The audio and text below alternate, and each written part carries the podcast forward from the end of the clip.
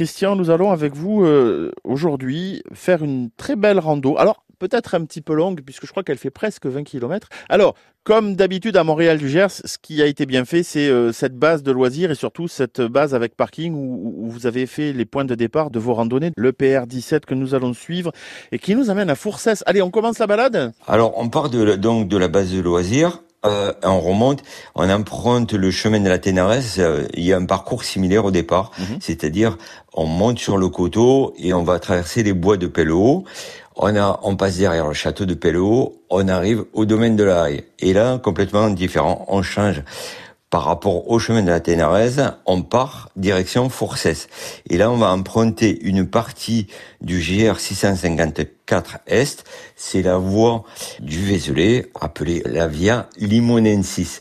Et donc, on va l'emprunter, cette voie, jusqu'au village de Fourcès. Oui, alors jusque chez Jacques Cardoz, l'ancien monsieur météo pour celles et ceux qui connaissent. Forcès, charmant petite euh, butte, euh, village en butte en fait, hein, euh, tout tout rond quasiment. Tout à fait. Euh, avant d'arriver à Forcès, une particularité, on passe dans les bois, des bois de résineux, des bois à palombe, on appelle ça dans le secteur. Et vous allez remarquer plein de palombières. Euh, c'est la chasse traditionnelle à la palombe du, de l'ouest. Mhm.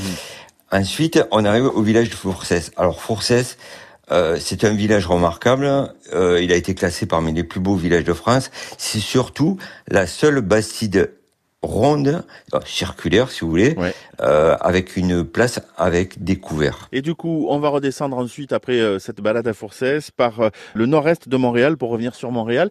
Et là, on y trouve quoi? On y voit quoi? En fait, on va pas descendre, on va monter parce qu'on part du village de Forcès et on va monter au château d'eau.